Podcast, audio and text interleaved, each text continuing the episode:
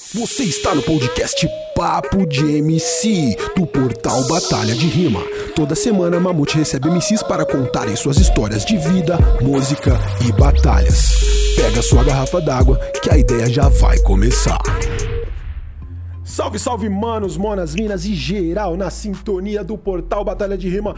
Eu sou o Mamute e hoje a gente tá de volta com o Papo de MC que eu fiquei um mês sem fazer esse programa, exatamente um mês, porque o último foi dia 25 de fevereiro com a Sara Donato, mas hoje eu tô de volta com ele, cabulosíssimo, que lançou um EP no domingo, agora dia 21, em, no dia do aniversário do, do presidente, pra dar aquele parabéns pro velho. Nossa, que é isso? Nem sabia que.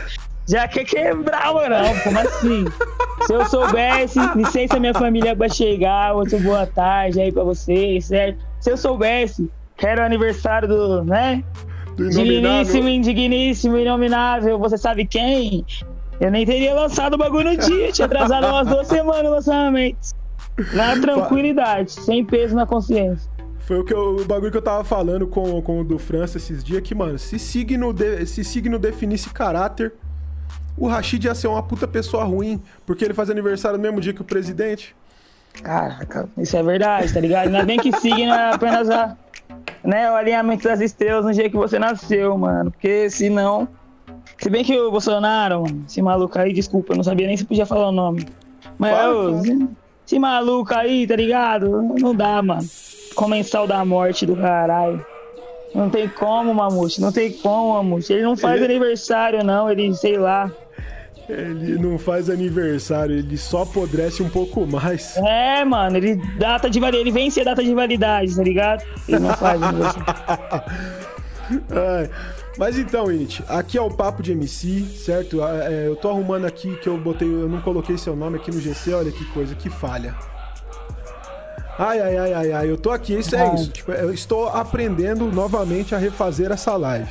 Não, na quarentena a gente tá reaprendendo, não tem problema não. É um pequeno delay que ocorre. Faz um mês sem programa, você falou, né, mano? É, porque eu peguei, eu fiz a última com a Sara Donato e peguei Covid logo na sequência. Então, então a gente perdoa. Se já tivesse no gatilho já vindo Aí de programa, fiquei- mas- E assim, tipo, o que aconteceu? Eu tive que reprogramar o programa da live todinho, porque eu troquei de computador tipo, e fui trocar de HD pra não ter que reinstalar tudo, só que deu pau no HD, eu tive que reinstalar tudo mesmo. Nossa. Dessa forma. Mas estamos aí, né? Na atividade, agora estamos ao vivo na Twitch e no YouTube simultaneamente. Esse é o nosso segundo programa que a gente faz aí ao vivo nos dois canais. O primeiro foi na terça-feira, live com a Merak. Hoje estamos aí no Papo de MC com o Init. E o Papo de MC é aquele podcast onde a gente conversa sobre a história do MC, da MC, da MC que colhe por aqui, certo? E a gente vai do começo. Do começo, do comecinho, do comecinho, do comecinho. No começo lá, lá no Então. começo mesmo. Em que hospital você nasceu? Brincadeira, não é tão do começo assim. Mas eu gosto de perguntar sempre pra todas as pessoas que vêm aqui como que você conheceu o rap e como que era o Init antes de conhecer o rap, até o momento que conheceu o rap e do momento que você conheceu o rap, quando, como que você se encontrou como fazedor de rap e de freestyle. Diadema. Então, Diadema, 14 de outubro de 1900. Não, brincadeira. É. O bagulho 8 é o horas da manhã. Tan, dan, dan, dan. É louco. estava a tia Tina. Ah, cara! Mete louco. Mas, ó, mano, a visão é que, assim, você me perguntou quando foi que eu me entendi, assim, pá, quando eu comecei. Mano, a minha primeira lembrança, assim, com rap, a questão de rima, pá, informal, tipo, digo, fora do meio de batalhas, aquilo que se denomina rap, que eu conheci como rap depois, foi em casa, tá ligado? A gente tinha um grupo de pagode de família, a família sempre gostou de fazer um samba, pá. E nos pagodes tem aquelas, aquelas rimas feitas na hora, né? Pra você falar do outro ali, pra você dar aquela brincadinha, aquela Famoso parada em minha partido irmã. alto, né? É, o famoso partido alto. E minha irmã sempre curtiu muito essa parada. E eu, como eu era caçula na época, né? Meu irmão não tinha nascido ainda o Abner. Eu era o alvo das brincadeiras, tá ligado? Então, tipo, todas as riminhas, os bagulho era pra mim. Eu fui pegando a raiva disso que eu nunca conseguia responder na hora. Porque eu não sabia fazer aquela parada. E eu fui começando a treinar, pá, e aí comecei a brincar disso dentro de casa pra poder meio que defender da brincadeira. Mas quando eu conheci a Batalha de Rima, foi uma brisa muito louca, porque eu não sabia que existia. Realmente, no, no local onde eu morava, batalha de rima, assim, que chegava, você formava uma galera e tinha uma, uma galera fazendo um beat, mandando uma rima um pro outro, assim, eu não sabia que isso existia. Eu vinha de um outro rolê, que era o rolê da Sound System, que a gente ia, escutava uma, um reggae, tá ligado? Às vezes vinha um maluco que, o Pond Mike, e fazia uma parada, cantava uma canção ali no Ragatum. Mas, tipo, não tinha interação, que você podia trocar isso na hora ali, que tinha aquela marcação de tempo, o ataque, a defesa, os 30 segundos. Até que um dia eu tava de rolê numa praça da minha cidade e conheci a Batalha da Central, que não era ali que acontecia, era em outro pico que rolava, mas estava ali porque o, o pico onde ela acontecia estava sendo reformado, tá ligado? E aí e onde que, onde uma... que é? Onde que você encontrou a batalha e onde que ela é normalmente? Eu encontrei ela na Praça da Moça, mano. É uma praça que, tipo, geralmente, antes da pandemia, juntava a maior galera pra poder dar um rolê, pra poder andar de bike, tipo, escutar um funk, pá. A Praça da Moça sendo... é ali perto do teatro, né? Tem um teatro Perto lá. do Teatro Clara Nunes, perto Isso. do shopping. O primeiro shopping grande, assim, de Diadema é perto da Praça da Moça, então é meio que um point local. E aí ela tava sendo ali, mas ela acontecia na Praça Lauro Michels, que não era esse o nome. Inclusive, a gente é muito contra esse nome, porque Lauro Michels é o nome do prefeito da cidade, tá ligado? E a praça era tipo uma praça normal, tinha uma qualidade de praça e o cara quebrou tudo, passou tipo sete anos, duas gestão para poder fazer e terminar a praça entregar ela. E aí ele entregou ela com um cercadinho pros, skate, pros skatistas, tá ligado? Uma praça enorme. Tipo, Nossa. com quê de, de Roosevelt, com vários bancos, várias paradas da hora. E o maluco fez um cercadinho pros skatistas com um caixote de madeira e um corrimão no chão. Tá ligado? E aí proibiu, eu colocava GCM para não deixar os caras dar rolê nos bancos, mas não adianta, né, mano? É uma praça, tá ali aberta, é público.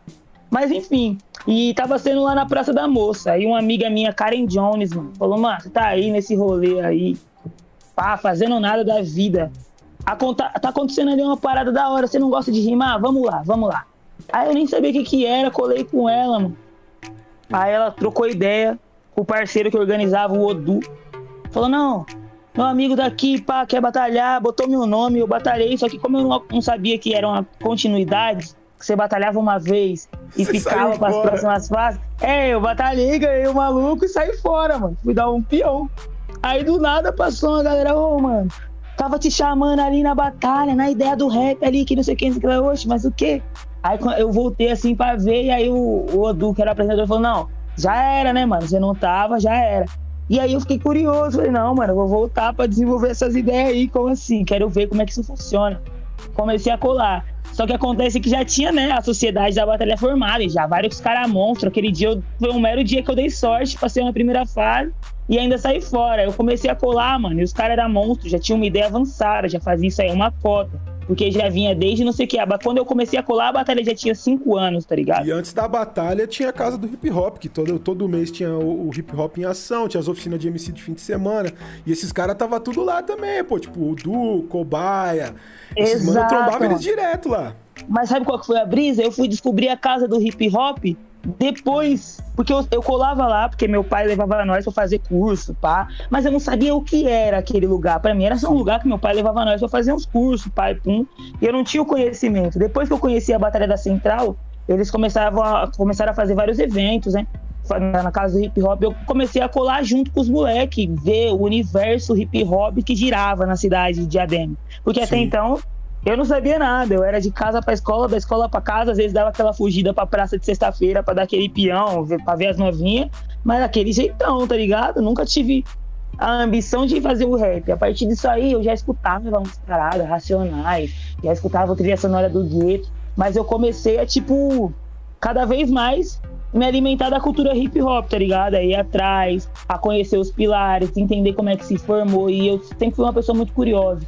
Eu gostava de saber que as coisas aconteciam, mas quando eu via que as coisas estavam acontecendo, eu queria saber o porquê. E aí eu fui estudar a história do hip hop para poder me inserir na cultura, os quatro pilares, da onde que veio, o DJ, o MC, o grafiteiro, pegado, o b-boy. Então foi um mundo que me abriu assim e meus olhos começaram a brilhar a partir daí. Aí eu fiquei viciadão e comecei ah, a ir sem. É o efeito hip hop, né, meu? A, a casa do hip hop foi meu, meu rolê de fim de semana por, por um bom tempo, assim, eu saía, tipo, eu moro na Lapa de Baixo aqui, tipo, na Zona Oeste. Eu saía de casa, tipo, sábado às 11 da manhã pra chegar nos bagulho da casa do hip hop a uma da tarde, tá ligado? Caraca, mano. Pra trombar é. o Tuxê, trombar o G-Box, DJ Dandan, Renato, DJ Dipper, os caras ficavam sempre lá, o Tim também, ficava trocando ideia o dia inteiro. Tinha dia que não tinha nada de rolê na casa, só tinha, tipo, acabava as oficinas, os caras ficavam lá a tarde inteira trocando ideia e eu saía daqui pra ir até lá, só pra trocar ideia com os caras, porque, tipo, era um, uma vivência diferente, né? Tipo, isso em 2007, né? 2008. Hum. É louco, nesse tempo eu nem pensava, eu acho que eu era uma das pessoas, das crianças que fazia oficina, tá ligado? Que eu Sim. lembro que a primeira, meu primeiro contato com a fábrica foi uma oficina de, de break. Eu comecei a fazer, aí eu fui por, por acho que uns 3, 4 meses, fiz a oficina de break. Mas aí eu já era uma criança gordinha e eu não tinha muito desempenho físico, né? Então eu preferi ir por outro caminho. Eu comecei a frequentar a de ritmo a poesia, a de grafite, para poder aprender como é que faz as paradas. Até que eu conheci a vida de MC, mano. Até que você entrou nas drogas. Porque é viciante, né, mano? Esse bagulho de, de batalha. Quando você começou a, a batalhar você teve aquela neura que, mano, todo MC tem aquela brisa de ficar rimando pra tudo, o dia inteiro. Quando eu comecei Nossa. a improvisar, eu apresentava trabalho na escola improvisando, eu pedia meu, meu lanche e meu almoço na cantina rimando, eu ia na padaria, eu pedia pão rimando, e em alguns lugares que eu passava, o pessoal me conhecia como o menino da rima, porque eu só falava rimando. Cê é louco. Eu queria treinar. Nossa. Mano, eu acho que essa fase é atual minha, assim, tipo, depois que eu comecei a batalhar, nem foi tanto. Porque a batalha para mim foi um meio de conseguir me comunicar. Até os 12 anos eu não apresentava trabalho, tá ligado? Eu não falava em público, assim, na frente das pessoas. Eu não conseguia me comunicar, eu era aquela pessoa quieta que não sabia como, tipo, atingir ou chamar a atenção das outras pessoas para aquela ideia que eu tava pensando. Então, para mim, a batalha foi mais aquela visão de como me, me colocar na sociedade, como é que eu posso falar, onde é que eu posso dar minha opinião, como é que eu vou me impor perante situações, tá ligado? Então, muito do meu amadurecimento dessa questão de lidar com a sociedade veio das batalhas, porque eu tinha que ir lá trocar ideia com o outro mano. Se eu quisesse passar de fase, eu tinha que superar o argumento dele. Eu tinha que ouvir o que ele tava falando para mim. Entendeu? Então é toda essa questão. É, eu também tive essa, uma parada assim, né? Tipo, até os 16 anos, 15 anos assim, eu era muito tímido eu falava o que eu precisava, né? Se tivesse que apresentar um trabalho, eu apresentava, mas nada além do básico. E Entendeu? quando eu comecei a batalhar, eu tive que largar a timidez, porque aí era aquilo, né? Você entrava na roda tinha 50 pessoas te olhando. Nas maiores, né? Você chegava no, no evento, você ia rimar, tinha 300 pessoas no evento de quebrada, ouvindo você fazer um freestyle. E aí você vai precisando, tipo, aprender a não. a, a ser desinibido, né? E Exatamente. eu fui aprender assim também, tipo, eu tinha 16 para 17 anos, aí eu, quando eu precisava interagir socialmente, eu bebia, né? Só que quando eu bebia, eu rimava mal. Exato. E aí um dia, pô, lembro até hoje, foi dia, mano, dia 16 de fevereiro, de, ou 17 de fevereiro de 2008. Eu cheguei na Rinha dos MCs, era a primeira, minha primeira semana de faculdade, eu colei no boteco e chacoalhei.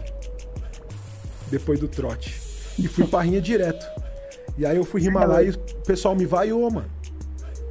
Nossa, é louco. E aí eu desci do bagulho e falei, mano, quando eu for rimar eu nunca mais bebo. O problema é que eu rimava, tipo, toda vez que eu tinha folga. Aí eu parei de beber.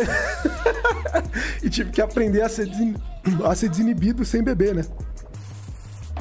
Aí então, mano, é bem nessa. A gente acaba trocando uma coisa pela outra, né? Essa Sim. experiência, essa questão de, de, de beber antes de batalhar, eu tive uma má experiência, mas eu tive que tomar uma da vida, entendeu? Porque eu achava que não dava nada nada, não, ah, tá suave, vou tomar aqui uma coisinha, um copo, dois, tomar um cariri com mel. Um dia, belo dia, eu já. Não, antes da batalha ainda encontrei o Cauã lá na, na, na leste Itaquera. Aí Itaquera tem um lugar perto da estação que vende combo, combão. 10 reais, menino. Fui. Antes da batalha, fui lá, falei, ah, que que mal que tem, né? Vamos lá tomar um combão. Tava voando, batalhando muito. Falei, nossa, vai dar uma aquecida no motor pra poder, né, chegar daquele jeitão. Tomei. No final do combo, parece que é as coisas do destino, quando ele quer te pegar, ele pega. No final do copo, terminei de tomar o último gole joguei no lixo o Andrade. Winit! Mano, eu abri a boca pra rimar. Eu não conseguia formular uma frase que fizesse sentido pra mim. Para as pessoas, acho que até deu uma rima, né? Porque até deu o terceiro round a batalha. Pra... Para as pessoas, eu acho que até saiu alguma coisa legal, mas eu não tava entendendo nada do que eu tava falando. É aquela, é aquela, aquela bebedeira que você não lembra o que aconteceu, mas todo mundo fala que você tava super engraçado, né? Eu tava tipo, rimando, tipo, ali, me concentrando só em rimar, tá ligado? Só em não passar vergonha. Se concentre em não morrer, tipo, é aquele dia que você se concentra em não morrer. Esse dia eu falei, não, mano, antes de batalhar, quando eu quiser, tipo, eu fico aqui no. Nossa, tive que me concentrar em Paraná, entendeu? Que eu gosto muito. Já facilita a minha vida. Total. E, e fazer rap? De, veio depois das batalhas. Como é que foi isso daí? Tipo, esse negócio de fazer o rap, de fazer a música. Mano, na verdade, o fazer a música já veio antes da batalha, mas o rap veio depois, tá ligado? Sim. Eu já curtia fazer uma música. Eu, to, eu aprendi a tocar violão, mano. Quando eu era criança, meio adolescente, assim, aprendi a tocar violão. Então sempre gostei de ficar compondo, pá, fazendo a parada, criando a melodia, escrevendo as letras. Mas eu nunca tinha tido essa parada de ir pro estúdio, gravar um rap, ouvir as paradas, ouvir os beats, os BPM e ter essa atenção à música, tá ligado? E aí, a partir do momento que eu comecei a fazer as batalhas, eu ganhei uma premiação uma vez, que era uma produção de um som. Voltamos, voltamos. A conexão deu uma falhada com nós aí, mas nós vai porque o podcast não é a conversa. O importante é a conversa e nós conseguimos te ouvir, nós conseguimos conversar, ou não é, minha parceira? Exatamente isso. O bom é ser entendido. Tá ligado? Queria dar um salve aqui, ó. Família de Rua tá online aqui na Twitch com a gente. Mandar um salve pro João Marcos Lacerda, pro Jesus e pro Vrog TV que passaram aqui no nosso chat do YouTube. E vamos que vamos. A gente tava naquela ideia de quando você começou a fazer música. Como que você começou então, a fazer então. música até você começar a fazer os raps? Então, mano, a música, né? Essa visão. Como eu, eu toco violão, tá ligado? Eu comecei a tocar violão, eu já gostava de fazer umas musiquinhas, de criar umas melodias, pá. Mas aí, quando eu comecei a fazer as batalhas de MC, esse universo de composição do rap, a primeira vez que eu entrei no estúdio, pôde me trazer uma, um horizonte diferente, tá ligado? Porque eu não tinha dimensão de que o rap era um estilo de música que você podia fazer assim, tá ligado? Eu achava que as músicas eram um processo muito mais complicado. E não que não seja, tá ligado? Mas que tem vários jeitos de criar, tá ligado? Então eu comecei a partir daí tendo um caminho diferente. A primeira vez que eu consegui gravar dentro do estúdio foi uma premiação de batalha. Então eu fui caminhando com essa, com essa visão lado a lado. Massa. E, e como que foi essa primeira música aí que você gravou? Você chegou a lançar ou você só gravou e ficou de boa com ela aí? Então, mano, ela é uma das músicas que eu tenho lançado no meu canal, que é a 14 de, que é a 14 de março, tá ligado? 14 de março, a média foi tudo que eu gravei no V-Box. Eu ganhei de premiação na Batalha da Dominação, mano. A Batalha da Dominação, o V-Box uma vez foi, deu uma produção, e aí eu ganhei as batalhas, demorei mó cota pra produzir. Foram os primeiros sons que eu lancei assim na minha vida. E aí depois você ficou de produzir mais algumas coisas com ele também, né? Daquela premiação que a gente fez no CCBB. Fiquei, fiquei de produzir várias paradas com ele. Aí eu tô me organizando porque são vários projetos. Porque dali Sim. veio outras parcerias, né? Outras oportunidades. Aí eu fui dando continuidade no trampo aí da melhor forma que eu, que eu sabia. Aí vou aprendendo um pouco mais a cada dia que se passa aí. É isso, é, é necessário, né? Sempre ir evoluindo e fazendo experimentações, né, meu? E por falar de experimentações, Não. desde que você começou a batalhar lá na Central, em Diadema, para a dominação e para as outras batalhas, como é que foi a experimentação de sair da sua quebrada para ganhar literalmente as ruas da cidade, porque as batalhas acontecem literalmente nos espaços públicos, né? E hum. em outros lugares bem distantes até de Diadema, porque nem se falou que você foi na leste lá, e a dominação você citou é no centro de São Paulo. E, pô, até a própria aldeia que é em Barueri, do outro lado, depois de atravessar a cidade, né? Então, essa brisa de migrar da minha batalha para as outras do estado de São Paulo, ela veio muito do que? Eu comecei a descobrir as batalhas, só que Diadema é uma cidade grande, mas pequena na questão de quem rima, né? Tem muitos MCs, mas para quem cola nas batalhas sempre acaba se tornando pouco, a gente vai vendo os caras todo dia. E eu comecei a enjoar de ver os mesmos caras, mano, batalhar com os mesmos caras, ter as mesmas ideias. Eu queria saber os outros lugares que era, qual é, que é a ideia dos caras. E eu comecei a sair, a ir pra fora e a conhecer. E eu lembro que, tipo, nesse trajeto, até eu conhecer as batalhas, eu tive que trombar com muita gente, tá ligado? Passar por muitos peão, incerto, que eu achava que ia ter uma parada e acabava tendo outra, para poder encontrar realmente o um mapa. Até que a gente se juntou com a galera, eu conheci a galera que também curtia, os outros MCs das outras localidades. E aí começamos a colar todo mundo junto. É, é um rolê que acho que todo MC iniciante passa, né? De ter que mapear as batalhas que são legais. Hoje em dia não é tão difícil porque a internet ajuda muito com isso. Mas, pô, quantos MCs não sofreram ali de colar num. Pô, já fui para várias cidades do interior esperando ter uma batalha e chegava lá, tinha tipo dois MCs que nem eram MCs que se inscreviam para batalhar e tipo a batalha não rolava, saca? Sim, mano. Já, eu já fui já em vários peões, achar que ia ser batalha de rima, tá ligado? Os caras animou. Chegar lá, era festinha de gente que eu nem conhecia. E, mano, eu sou uma pessoa que eu vou no foco, tá ligado? Eu fui pra ver a parada e era só as pessoas que se juntavam pra rimar de brincadeira. E quando eu comecei a ver o rap como uma possibilidade de trampo, mano, eu passei a partir daquele momento a levar ele mais a sério do que eu já levava, tá ligado? Então Sim. é um bagulho que eu comecei a me centrar para poder chegar nas batalhas, a levar esse bagulho como um trampo. Então, tipo, eu queria ir pra batalha, mano. A gente podia curtir depois que a batalha acabasse, mas eu tô na batalha aqui, eu quero uma, dar uma atenção, tá ligado? Gosto que a batalha seja uma coisa que eu consigo absorver até quando eu não tô batalhando, quando eu tô assistindo. Então isso me levou a estudar um pouco mais e saber os lugares onde a batalha rolava mesmo com uma qualidade tipo de ideia, de rima, de, de tudo, tá ligado? E Sim. garimpar os lugares onde eu ia colando, mano. Até batalhas de, onde eu nunca imaginei colar e batalhas que eu nunca imaginei que fosse ter batalha. A sexta-feira é um exemplo disso. Eu colei a primeira vez, a primeira vez que eu fui na sexta-feira, eu não achei a batalha. Mano. E aí eu ficava muito curioso, porque eu sempre ouvia as pessoas falando, nossa, sexta-feira, sexta-feira é foda, sexta-feira. Só que eu nunca achava a batalha. E aí um dia eu achei, eu falei, nossa, mano, eu nunca imaginei que teria uma batalha aqui, que essa batalha é tão assim que só se você prestando muita atenção mesmo, procurando, tipo, colando no horário, tá ligado? Porque não é uma coisa. É um evento, né, tá ligado?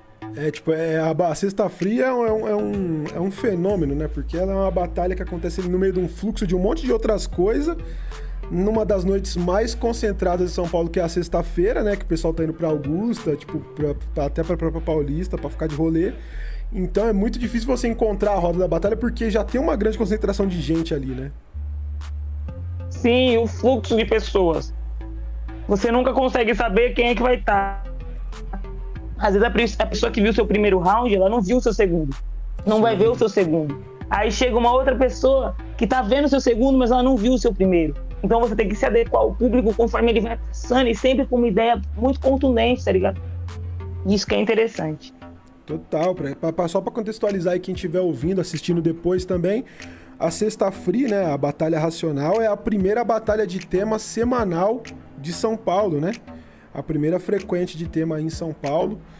E foi, tipo, acho que a segunda do, do país, né? Que a primeira que teve de frequência foi a Batalha do Conhecimento com o Marechal. Que, inclusive, você foi campeão, né, meu parceiro? Em 2019, da última edição.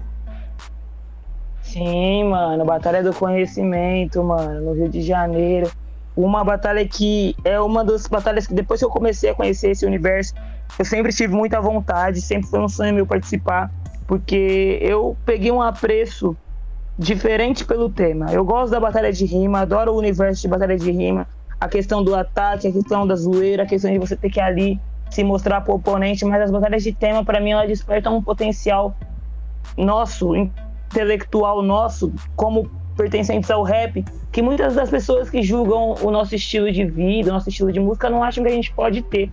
Então, quando a gente abre espaço na nossa cultura para poder apresentar temas e pautas e debater em cima deles e mostrar raciocínio e complementações em cima desses temas, dessas palavras, dessas opiniões, é uma coisa muito interessante, tá ligado? Então, é uma das batalhas que eu sempre tive o sonho de participar e tive a oportunidade foi uma surpresa para mim. Eu tive que me organizar em menos de, de, de 24 horas para poder comprar passagem, sair de São Paulo, chegar no Rio, colar na batalha, tá ligado? Então foi para mim assim uma das experiências mais incríveis da minha vida que eu levo como um grande aprendizado.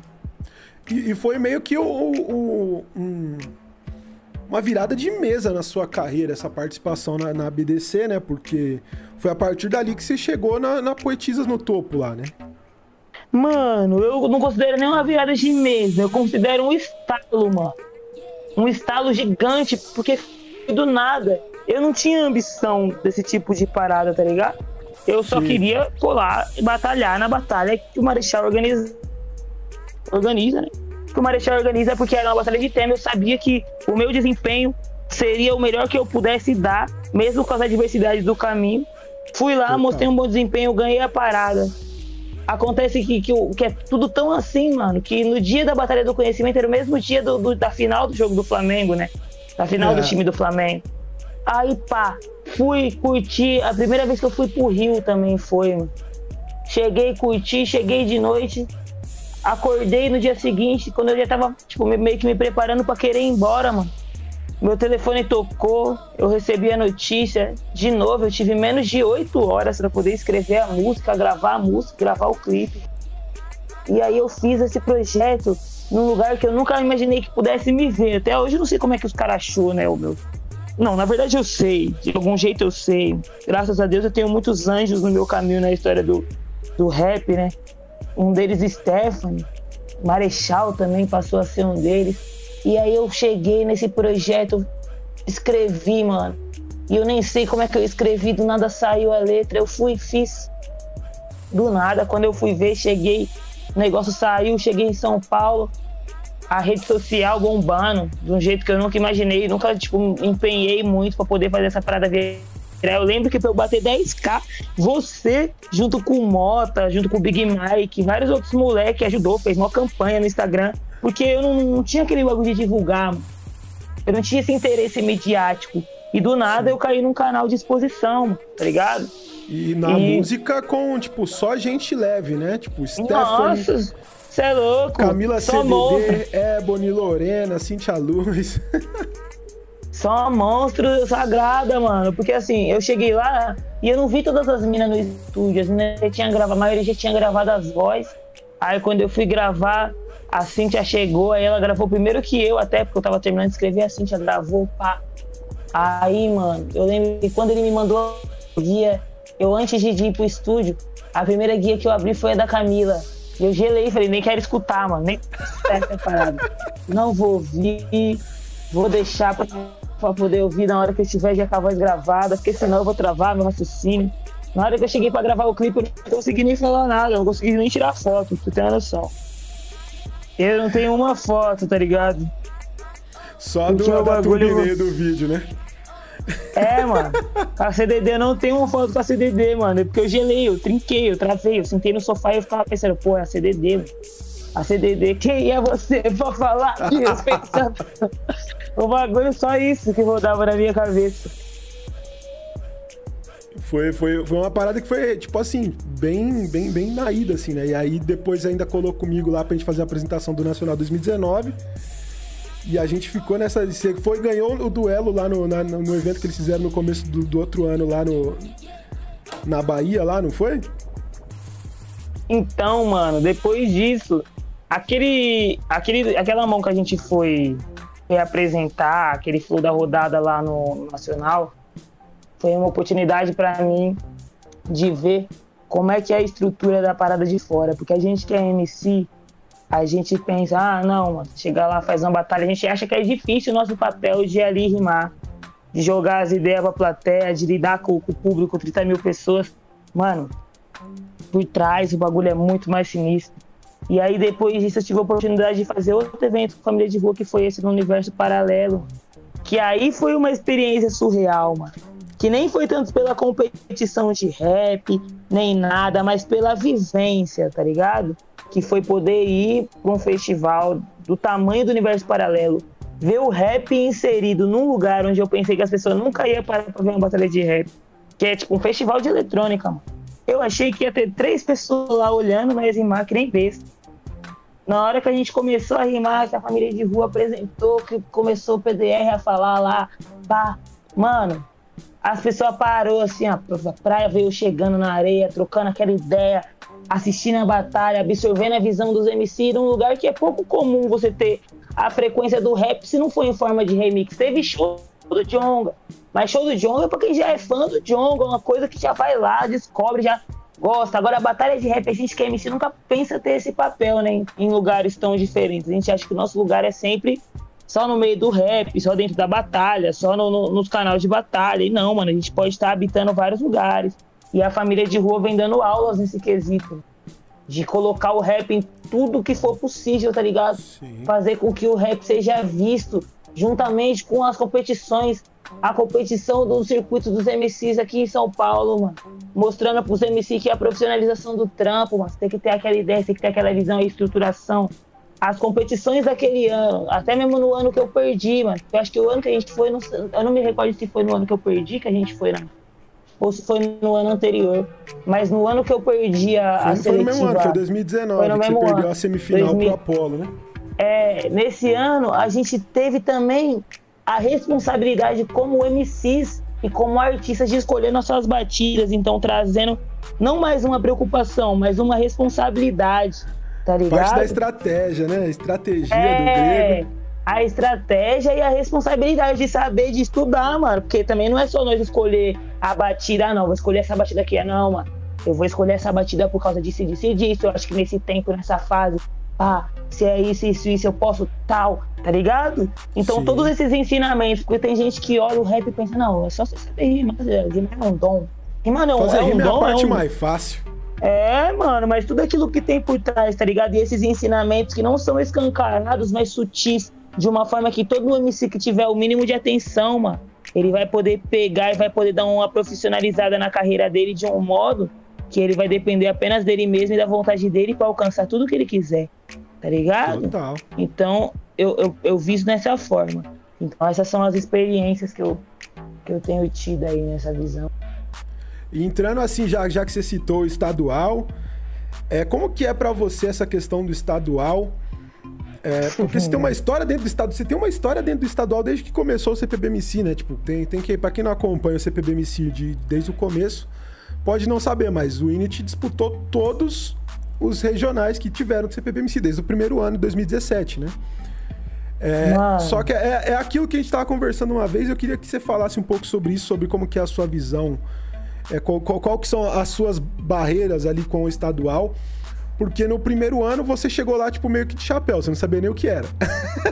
Nossa, no é, segundo não, ano não. você chegou lá como favorito no, na, na, seletiva do ABC, inclusive, praticamente em casa, e acabou perdendo na primeira fase pro WM. Aí no Sim, ano seguinte mano. foi na semifinal pro Apollo também, você como um dos favoritos, embora o Apollo também fosse outro dos, né? E em 2020, a final de novo pro WM. Nossa, então, ó, vamos Vou começar. O primeiro ano, eu não sabia fazer ideia do que que era. Eu não sabia. Eu, tipo, não imaginava a magnitude do projeto. Então eu fui, mano, rimei, pá. E aí ainda tinha aquele negócio do ego do MC que acabou de começar. Achei que eu rimei, pá, mas na verdade fui ver depois e aí, beleza.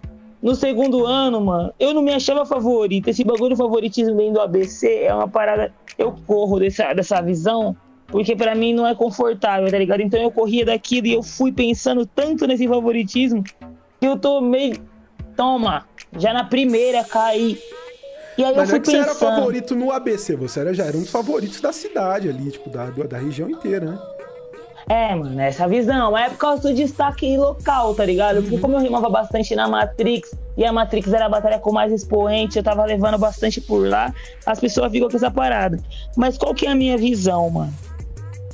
todos esses anos, aí me leva até o ano que, que eu perdi pro Apolo, eu foquei, no primeiro não foquei, no segundo eu já tava mais assim, preocupado, no terceiro eu tava bem focado, e aí no final, na, no último round, no terceiro round, eu resposta, errei num ponto que foi crucial, que foi a paciência, tá ligado? A sabedoria de encaixar os conhecimentos. O que me levou a pensar, mano, por quê, tá ligado? Eu fiz tudo certo, rimo pra caralho, não sei o que, não sei o que lá. É que é aquele barato, mano. O nosso caminho, ele é diferente, tá ligado? A gente vai compondo ele na medida que a gente acredita ser o, o bagulho que, que. Como é que vai dar uma base, posso dizer, tá ligado? Porque eu queria muito ganhar o Nacional, lógico que eu queria ganhar o Nacional, mano. Mas já que eu não posso, tipo, controlar essa questão, eu posso me habituar, me adaptar, me aprimorar como MC. Tudo que eu puder estudar, eu posso absorver e eu posso conhecer e eu posso estar por dentro, entender como é que funciona, entendeu? Para quando essa hora chegar, mesmo com as adversidades, eu dar o meu melhor e eu ter a minha consciência limpa. Porque perder pro Apolo podia ter me, podia ter me abalado bem mais, tá ligado? Porque, tipo, com a faca e o queijo na mão, como favorito de São Paulo, e tendo passado umas barreiras fortes, os outros mais favoritos já tinham caído. Então, eu tava com tudo ali para fazer a parada. Só que meu raciocínio no momento não pá. E aí a gente, como MC, tem muito aquela questão de se condenar, mano. Puta que pariu. Eu, nossa, tudo errado, eu sou um bosta, que não sei o que, lá. Eu parei pra pensar nessa parada e em vez de olhar isso por um lado ruim, eu comecei a analisar, tá ligado? Talvez naquele ano eu não tivesse preparado para chegar no Espírito Santo e enfrentar o que aconteceu lá, tá ligado? Talvez eu fosse o mais preparado, mas também talvez não seja não fosse o momento de me expor daquele jeito. Até porque isso pode abrir portas diferentes. No período que eu ia estar fazendo uma coisa, eu fui estar fazendo outra e caminhando por outro lado. Já esse ano, eu fiquei muito muito confuso, tá ligado? Comigo mesmo nessa questão, mas nem me cobrei tanto, porque eu penso o seguinte: eu podia ter. Não sei o que é que faz a gente ganhar ou perder. Eu respeito o critério do jurado de todas as formas, eu não questiono nada disso mas eu me questiono como MC. E aí eu também acredito que o quê? Cada questionamento é uma chance também pra gente se aprimorar. Se ali eu errei, é sinal que, tipo, tá ligado? Alguma coisa eu preciso estar tá fazendo, tá mudando para poder desenvolver o 100%. Até porque eu sou o tipo de pessoa que não gosta de fazer nada de qualquer jeito.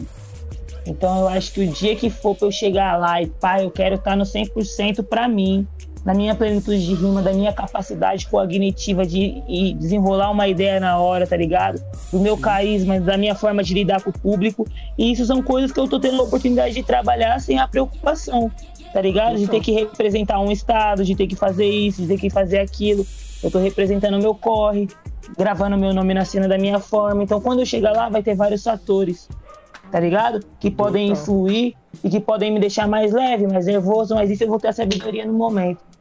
Então, é uma competição que, para mim, ela é como se fosse uma escola, tá ligado? Eu vim de uma escola pública onde os três anos do ensino médio não foram muito, assim, assertivos pro meu desenvolvimento.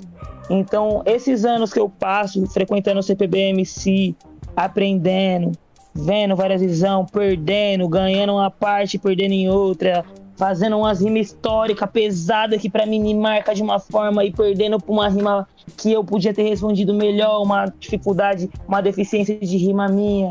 São todos os anos que eu estou aprendendo a como lidar com essa escola que eu decidi fazer, que é essa faculdade que eu decidi fazer, que é o rap, para quando eu tiver realmente um papel de protagonismo que eu estou trabalhando para ter, eu poder representar 100% daquilo que eu acredito que eu falo no microfone. Total. Tá ligado? Então essa é a minha visão.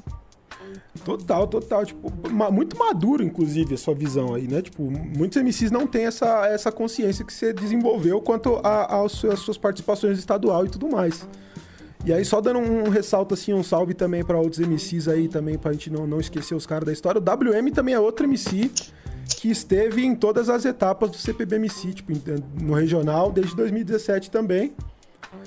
É, ele sempre participou do, dos regionais e foi pro estadual um, um ano antes de você e depois no ano seguinte voltou também lá pra final. Tipo, na vaga, tipo, que, que foi difícil pra ele pegar aquela vaga, né? Foi tipo o destino mesmo, né?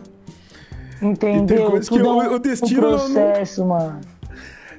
É, é isso, né, meu? Tipo, mandar um salve aqui também, ó, no chat do, do YouTube, nosso parceiro Pedro da Urban Rooster. Salve Pedrão, mano, tranquilo. E, mano, a família de rua sempre agitando aqui o nosso chat da Twitch também. Vamos que vamos. É... O nacional para você é um objetivo ou é mais uma parada também que assim, tipo, um objetivo, como eu digo que vários MCs eles vivem para ir até o nacional. Tem MCs inclusive que eu acho que se um dia forem pro nacional, não vão saber o que fazer depois daquilo, porque só pensam nisso. Ou é uma parada que você, tipo, assim, ah, tipo, é um, é um ponto importante, é um marco da minha carreira, um marco pra minha partida, pra, pra, pra, minha, pra minha corrida, mas, tipo, é uma das coisas que eu quero, não é, tipo, o ponto máximo que eu quero chegar. Mano, eu quero ir pro Nacional, mas eu coloquei na minha cabeça o quê? Eu vou me aprimorar de tal forma que eu vou estar no Nacional de qualquer jeito, mano. vai ser ou rimando, representando o meu estado, ou com a competência de fazer um show para 30 mil pessoas, tá ligado? Porque eu trabalho em prol do rap nacional, mano. Meu trabalho é o rap nacional. O nacional, ele é uma porta pra gente, como eu disse, é uma escola, é uma, uma competição saudável, porque te, te obriga a se aprimorar, porque só quem vai para lá é monstro, tá ligado? Então, o nacional não é meu foco. Para mim, ele, tipo, não é, ah, eu preciso ir pro nacional pra minha carreira, pá, tá ligado? Eu quero estar no nacional para marcar um ponto da minha carreira. Mas eu queria, tipo, até falar para as pessoas que, tá ligado, tem esse sonho. Mano, não foca só nisso, tá ligado? Tu pensa que tudo é uma probabilidade. Tem lugares onde tem MCs muito monstros. Inclusive, eu fui numa batalha esses dias, que é a Batalha da Lencastro, em Cuiabá. É uma batalha que os caras fazem lá, pai, com vários MC monstros de raciocínio pá. Os caras foram conseguir ter uma vaga no bagulho depois de muito tempo, tá ligado? Mas o que, que é a fita? É que tem muito lugar com muito MC foda aí. os MCs fodas que conseguiram, que alcançam o nacional, não te faz ser um MC menor, tá ligado? Porque é muito é muita gente para um sonho que só que só contempla 16, querendo ou não. Porque são muitas fases e muitos trajetos e a gente não tem a condição 32, agora são quem, 32. 32, né? Quem tá mais perto tem mais chance, às vezes quem tá mais longe tem um trajeto mais difícil. Tudo é uma chance, a gente tem que correr atrás do nosso sonho, mas não deixe que seja o seu único sonho. Não se baseie nisso exclusivamente, tá ligado? Tem várias portas aí no rap nacional. Eu mesmo vejo pela minha régua do quê? Eu nunca ganhei uma, uma, uma, uma aldeia normal. Eu tenho um amigo que é o Milhouse, que ele é meu amigo aqui de Diadema. Ele foi pra aldeia, mano. Primeira vez que o cara colou lá de dupla, pá, ganhou, mano. Eu não tenho uma aldeia, mano. O cara tem uma aldeia, mas eu tenho outros títulos. Como ele tem outros títulos? E é a mesma coisa de várias questões, tá ligado? Eu não tenho um nacional, mas, pô, eu tenho uma batalha do conhecimento, tá ligado? O, Você tem dois sons o, da rua? Tenho dois sons da rua, tá ligado? O WM. O WM, eu não sei se ele tem uma, uma batalha, tipo. Ele tem a batalha do MC, da, da Lab, tá ligado? Se ele Sim. não ganhar o Nacional, ele não vai ficar marcado como o cara que não ganhou. Ele tem a batalha da Lab, mano. Ele é campeão da aldeia. Ele é um dos maiores campeões da batalha da Arena do Flow. Ele cola na, na leste, leste, desempenha pra caramba, tá ligado? Mano, então a gente é muito mais do que as batalhas que a gente ganha, a gente é todo o nosso trajeto. Os MC não ficam bitolando nisso tudo, se esforça, mano, estuda, para alcançar o que você quiser. Mas não se marque pela vitória ou pela, de, pela derrota, porque derrota também não é derrota, é aprendizado, tá ligado? Então eu tenho sonho sim, mas não é meu único sonho, não é como se minha carreira fosse começar a partir dali, tá ligado? A carreira da gente, ela se estrutura a partir dos passos que a gente dá. Você começou, você já tem, tá ligado? Vai fazendo por onde que um dia você chega lá nesse desejo. É, é bem isso, bem isso. Vamos olhar as palavras aqui. É, já que a gente, tá, a gente citou aí o estadual, inclusive de 2019, citou também os sons da rua. É, um bom exemplo é o Salvador. Tipo, ele não chegou nem a, a, a, a bater na trave para ir pro Nacional porque ele perdeu uma fase antes ainda. E hoje ele é estouradaço fazendo música, tipo, e tem uma carreira, né? Já, já, já se Exato. consolidou, né? E já Exatamente. aproveitando esse gancho aí para falar que aí, ó, Novamente, MC não é bandido, certo? O pessoal da Polícia Militar aí de São Paulo, esse pessoalzinho todo aí que fica aí nessa, nessa perseguição com os MC de funk, a associação ao crime, quem tem é o senhor presidente, que é vizinho do assassino da Marielle Franco. Mas hum. por que, que vocês vão atrás dos MCs? Mas é, Mano. vamos voltar para o nosso foco aqui, né? Não, mas é querendo... Não, querendo ou não, é o nosso foco, cara. Porque, tipo assim, ó, hoje eu tava, eu tava vendo a internet toda, trocando ideia sobre essa questão, tá ligado? Os moleques foi preso, levado pra averiguação novamente, tá ligado? Nada a ver esses bagulho. Total. E aí, por outro lado, passando na, na, na televisão num horário que ninguém vai estar tá assistindo o jornal, que o ministro não sei da onde tá fazendo drive-thru clandestino de vacina, tá ligado? E Sim. bandido é os moleques que cantam realidades da favela, sendo que os caras tá na madrugada contrabandia na vacina que, que era pra ser do povo, mano. Só carro de luxo parando no bagulho. Então é, aquilo, é essa a visão. Né? Os caras falam muito sobre, ah, mas o baile funk tem associação ao crime por causa do uso de droga do, dos frequentadores. E aí tem uma linha de uma música que eu fiz com o Tagarela no disco dele que eu falo: é, A cor da pele é o que separa o Alok do Renan da Penha. Porque, mano. Aí você fala.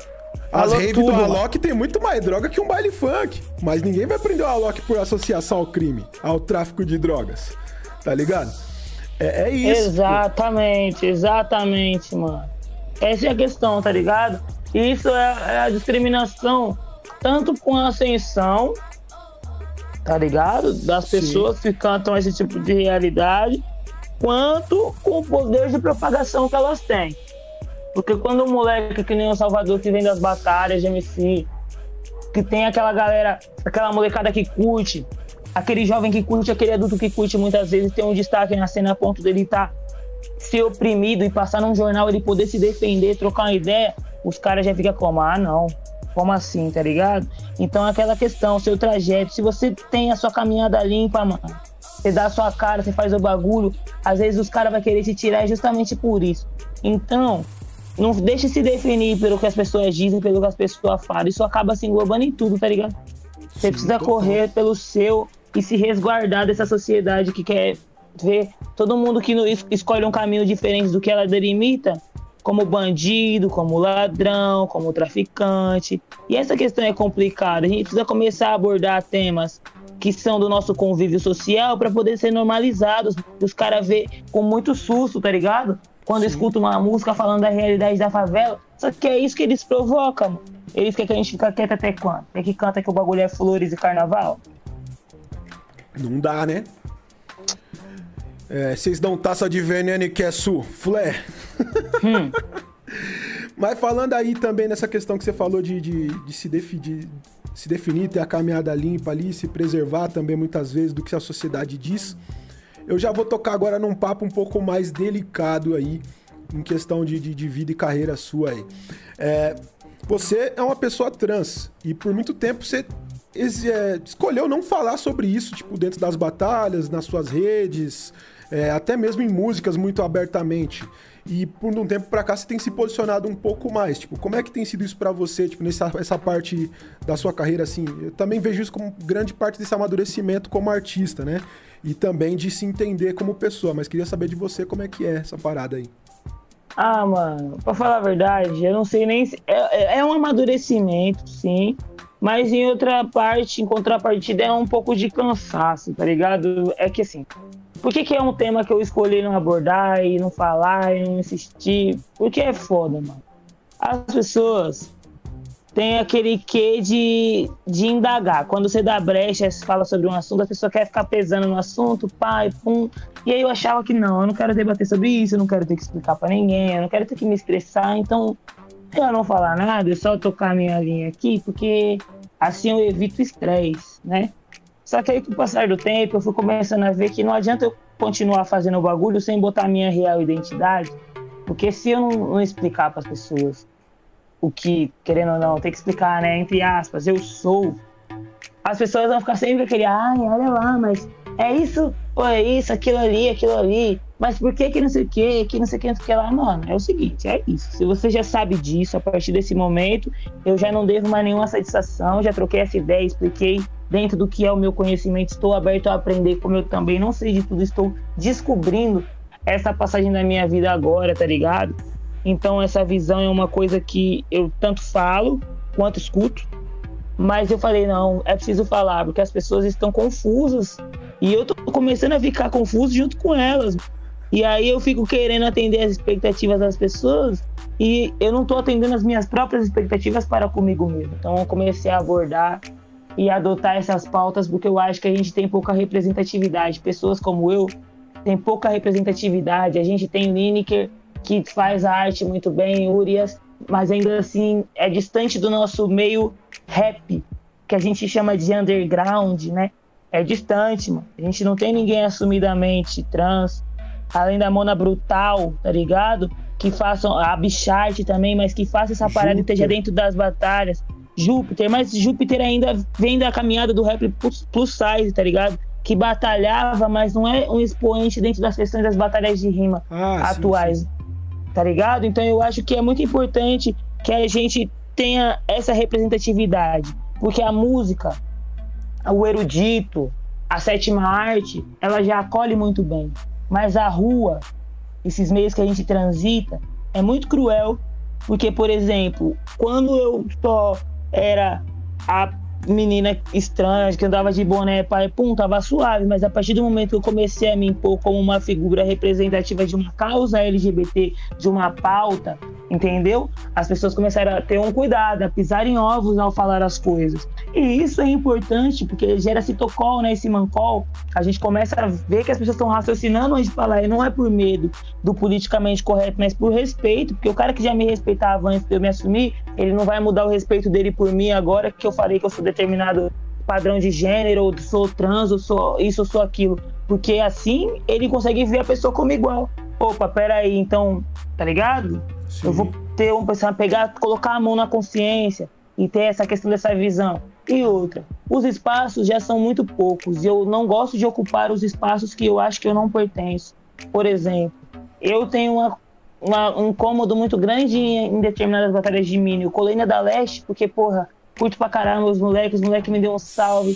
Falou, mano, cola vai ser da hora. Eu tava afim de batalhar, colei. Colei na da aldeia porque era final de ano, tava precisando de uma moeda, pá, um troco. Colei, fui lá, fiz meu papel, ganhei minha parada, pude curtir meu final de ano. Tem quem veja isso como hipocrisia, mas eu acho que assim, você faz uma batalha que denomina um grupo e aí, tipo, quem não se encaixa nesse grupo, mas tá ali com aquelas pessoas, se sente como? para poder chegar.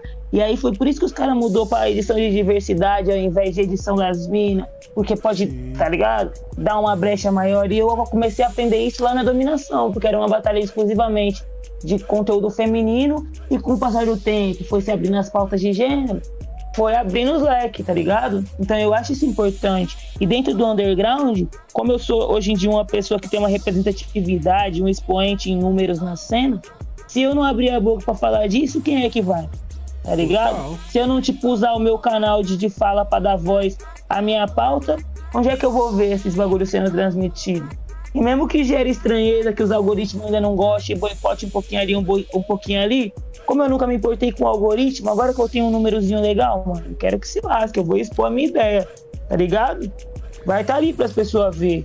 A gente tem que utilizar isso de alguma forma que a gente consiga acessar e dar acesso. Porque a pessoa que me segue, às vezes ela não tem acesso a, por exemplo, um, um João W. Neri, um Laer, uma Laerte, mas ela tem acesso a mim, mano. E já que eu posso estudar essa parada, eu posso transmitir para ela. Entendeu? Quantos artistas a gente não tem aí, não binários, trans, tá ligado? Periféricos que a gente precisa dar voz. Quantas pessoas já não, tipo, perderam a vida nessa pauta, nessa causa de o um movimento aceitar e ver com, com normalidade, porque a gente é mais um tipo de corpo transitando. Sim. O que tem por baixo da vestimenta é pouco importa. O que importa é o que a gente tem dentro da cabeça. E aí eu comecei a sentir um peso na consciência e começar a falar disso aí para poder, né, me sentir pertencente. É, e se a gente for pensar em rap hoje, aí agora, tipo, eu posso estar tá sendo leviano na afirmação que eu vou fazer porque eu não conheço todo esse universo LGBTQIA+, dentro do rap. É, e posso estar até, tipo, sendo um carrasco seu ali, colocando uma responsabilidade nas suas costas ali, tipo, daquele naipão que você sabe que eu gosto de fazer, né? Mas eu Sim. acredito, pelo, pelo que eu tenho conhecimento, que, tipo, pensando assim no rap, no geral, você hoje é o artista trans com o maior número de seguidores no Instagram. Então, mano. Porque assim, tipo, é... se alguém. As pessoas vão falar, ah, mas a Glória, Glória Groove é uma drag queen, tá ligado? É, mas é essa fita. Só que qual que é a questão? É você adentrar nesse meio, porque querendo ou não, eu sempre soube o que eu era, desde criança, desde pequenininho. Só que a, a, se assumir publicamente é uma coisa recente. Então as pessoas ainda não colocam esse lugar, tá ligado? Não veem como essa questão. A dificuldade delas em, em mudar, tá ligado? A visão é muito grande. Mas aí é aquela, aquele trabalho de formiga que eu vou fazendo pouco a pouco, vou mudando, vou falando, vou postando, vou dizendo. Hum, tipo, nas entrelinhas, tá ligado? Para que as pessoas consigam entender esse papel, consigam diferenciar, mano. Porque hoje em dia, se eu fizer um som falando a mesma coisa que qualquer moleque cis fala, mano, vai soar como uma estranheza, vai, vai sair na manchete. MC Winit, não sei o que, é mina, mas fala como não sei o que, não sei o que lá, não sei o que lá, tá ligado? Faz rap falando de mulheres, não sei o que. É aquela estranheza, mas, porra, e daí, mano? Se eu fizer o bagulho Se vier, se eu falar de amor, se eu cantar um tipo de amor, vai ser a mesma fita. Então as pessoas precisam abrir esse leque, porque hoje elas ouvem a música e pensam, nossa, as batalhas que faz não sei o que, não sei o que lá. Não, mano. Tá ligado? Precisa se mudar essa visão. Mas aí também eu nem me apego muito, porque se eu ficar me apegando também no que as pessoas vai é pensar. Né? No eu já sou, já sou confuso já de natureza própria. É, eu imagino que já deve ser difícil mesmo é, fazer, tipo, ter que lidar com isso para você e publicamente ainda tendo essa responsabilidade aí que eu ainda joguei nas suas costas agora, tipo, é, é pior, né? Porque... Não, mano, é porque assim, nem é pior, é que eu você acho engraçado. Que, ovos, né?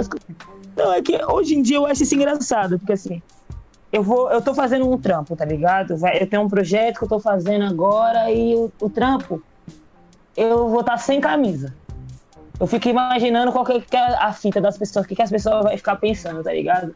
E aí eu, eu acho muito engraçado, porque pelo lado eu acho que vai gerar uma estranheza tá ligado? De nossa, olha lá, que não sei o quê. E por outro lado, a pessoa vai falar, ó, oh, olha lá, que não sei o quê. Mas no final das contas, daqui a pouco, as pessoas vão estar tipo, foda-se, eu vou começar a postar várias fotos e pá, e as pessoas vão ver como normal. Então, hoje em dia, eu vejo essa adequação de mercado com base na, na rapidez da internet, uma coisa muito engraçada. Querendo ou não, eu ainda peguei a fase das crianças que brincam na rua, que te conhece pelo nome do seu, da sua mãe, do seu pai. Eu não peguei a fase de ser tipo estrela da internet. Hoje em dia é normal esse bagulho. E a hora que o meu Instagram virar um veículo de transmissão de um conteúdo de uma pessoa trans, de um rap trans, a hora que eu virar isso que você falou agora, o, o rapper trans com, maior, com mais seguidores, não sei o quê. Isso vai ser uma coisa que vai pegar as pessoas muito de surpresa, porque elas não estão entendendo, tá ligado? Então, no final das contas, eu acho engraçado, nem é, nem é preocupante para mim, nem pisa em ovos, porque o que, eu, o que eu mais tinha dificuldade hoje em dia, eu acho que eu já, já estabeleci. Que foi como lidar com as pessoas, como falar isso para as pessoas. Agora que eu já falei, tudo ficou mais fácil, tá ligado? O primeiro passo deixa a gente bem mais tranquilo. Ah, da hora, da hora. E estava falando de trabalho aí, vamos para aquele naipe, aquela paradinha que a gente quer falar aí dessa semana, o especial dessa semana, que não é o aniversário do presidente. Esse seu primeiro EP aí lançado agora. Fala pra gente de onde que surgiu esse projeto, como é que foi a ideia, porra, é um projeto com banda. É... Prismático, mano. Tá é um projeto com banda. Então fala pra gente aí, de onde que surgiu a ideia, tipo, como que você reuniu essa banda, como que foi o processo de, de construção desse trabalho, desde quando que você começou a trabalhar nesse projeto em, em específico e como que tá sendo aí essa semana de lançamento. Mano, qual que é a visão? Esse projeto é uma coisa que eu sempre quis fazer, tá ligado? Eu sempre curti o rap com banda, pá, mas eu nunca tive acesso a, a elementos de banda, pessoas que realmente fossem formadas nessa questão, que curtissem fazer essa visão. E aí eu trampo com o Eduardo Frudes, que inclusive é apresentador de Santa, é apresentador de Santa Cruz, tá ligado? Sim. Ele tira uma foto pra mim, a gente faz uns clipes, pá, a gente trampa junto. E ele falou, mano, eu tenho uns amigos que tem uma banda assim, e eles estão com um projeto de fazer um som, mano. Eu mostrei seu trampo para eles, eles gostaram pra caramba. Pá. Queria te conhecer. Aí eu fui conhecer os moleques, mano. A gente se identificou total. Começou a trocar várias ideias de como compor essa parada. E aí eu já tava com várias questões na cabeça, várias brisas mesmo. E aí falei, mano, vamos começar a compor essa parada, vamos transitar. Eu quero misturar bastante começamos a compor as faixas. Isso foi no, no final do ano passado, acho que setembro. Setembro? Vai. Agosto, agosto. No finalzinho de agosto a gente começou a trocar essas primeiras ideias, começou a produzir. E aí a gente estava com a meta de fazer essa parada e lançar agora em 2021. Fizemos as reuniões, durante a pandemia todo mundo testado, tá ligado? Equipe reduzida no estúdio, bonitinho, para poder fazer da melhor forma. Começamos a captar as faixas, mano. Pensamos num EP de sete faixas e fomos compondo, compondo, compondo. Só que a gente acabou, tinha terminado tudo, olhou, começamos a escutar as faixas. Aí eu comecei a brisar, falei, mano, e agora? Eu sou muito ruim de nome, de dar nome pras coisas. Se agora, mano, eu tenho um EP e não tenho o nome do EP eu tenho um EP e não tenho o nome do EP, meu Deus, o que, que eu faço agora?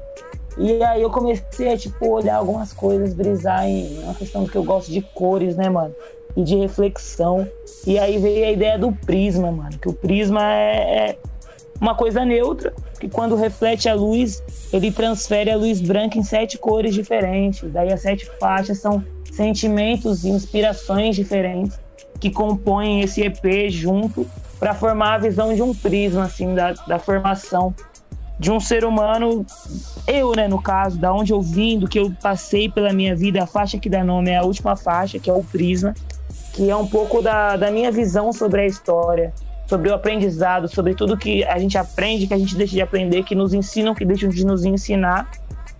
E, são, e transitam em diversas áreas da vida, tanto as relações pessoais, como a nossa relação com a sociedade, como a nossa relação de autoestima com a gente mesmo, como a nossa colocação dentro do, do, do ambiente de trabalho, do meio social, do meio de convívio no, no rap em si.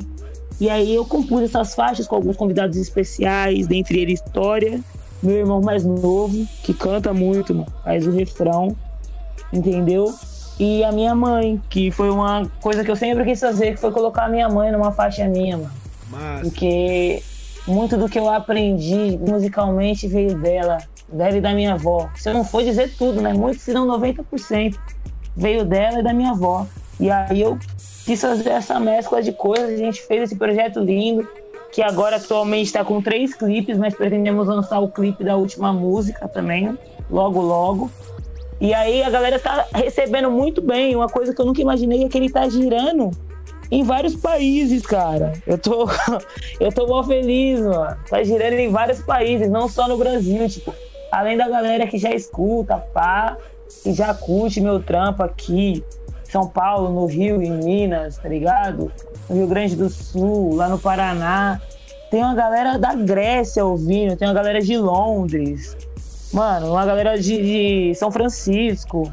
E eu é tô. A música universal, né? Aquele negócio.